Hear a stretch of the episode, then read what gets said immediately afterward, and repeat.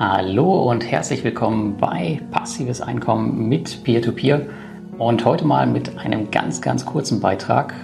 Und zwar äh, wollte ich hier eine, einen kleinen Nachtrag zu meinem Beitrag von letzter Woche einschieben. Und zwar ging es darum, um das Thema Bondora Go and Grow in der Corona-Krise und der Frage, ob sich ein Investment jetzt noch lohnt oder eher nicht. Und zwar geht es hier dann konkret um ein Diagramm über meine prozentuale tägliche Auszahlung ähm, meines angeforderten Betrages. Und es gab viele Kommentare, sowohl auf dem Blog als auch auf YouTube, ähm, wo die Leute erzählt haben, dass der Auszahlbetrag bei ihnen geringer ist und dass die Auszahlbeträge auch immer geringer werden. Und ich glaube, hier äh, wussten viele Leute einfach gar nicht, wie dieser Auszahlbetrag eigentlich zustande kommt. Und ich habe deswegen nochmal ein bisschen was nachgeschoben, auch auf dem Blogartikel, ähm, um das Ganze nochmal zu verdeutlichen. Und das wollen wir jetzt einmal ganz kurz durchgehen, um dir zu zeigen, wie das Ganze denn funktioniert. Also wenn du das Ganze nochmal nachlesen willst, dann geh bitte auf den, auf den Blog. Ähm, da gibt es einen neuen Bereich in diesem Artikel, der da heißt, wie werden die Teilauszahlungen berechnet. Also Bondora vergibt diese Prozente, die da täglich ausgeschüttet werden, nicht nach Lust und Laune, sondern jeder bekommt das Gleiche. Jedoch muss man halt die Berechnungsweise einmal verstanden haben.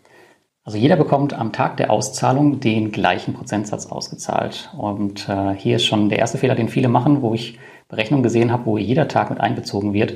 Ähm, jedoch gilt das nur an Werktagen. Das heißt, ähm, normalerweise ist es dann montags bis freitags und es werden natürlich auch estnische Feiertage abgezogen. Das heißt, an manchen Tagen gibt es auch nur vier Auszahlungen.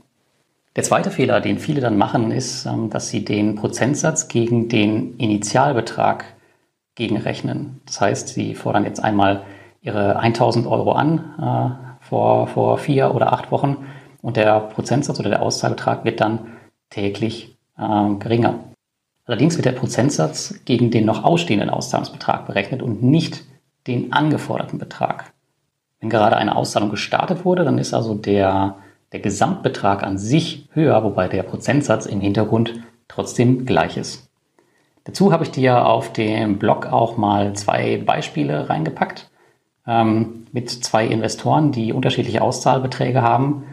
Ähm, äh, das erste Beispiel zeigt einmal, wie es aussieht, äh, wie sich entwickelt, wenn die beiden am gleichen Tag starten. Und ähm, das zweite Beispiel zeigt einmal, wie es aussieht, wenn sie mit dem gleichen Auszahlbetrag ähm, versetzt starten und wie das, wie das die Auszahlquote insgesamt dann beeinträchtigt. Ja, und viele Investoren haben halt in der Krise einmal ihre Auszahlungen angefordert und warten jetzt halt monatelang auf die mickrigen Restbeträge. Und für sie sieht es natürlich so aus, als würde die Situation bei Bondora immer äh, schlechter werden.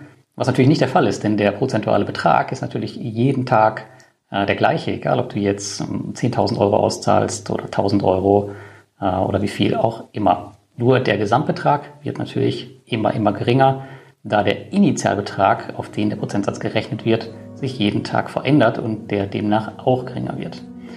Ja, ich hoffe, damit ähm, konnte ich nochmal ein bisschen und in Kürze verdeutlichen, wie sich das ganze Thema Teilauszahlung zusammensetzt. Wie gesagt, äh, wenn du das nochmal verinnerlichen willst, dann schau einfach auf meinem Blogartikel vorbei.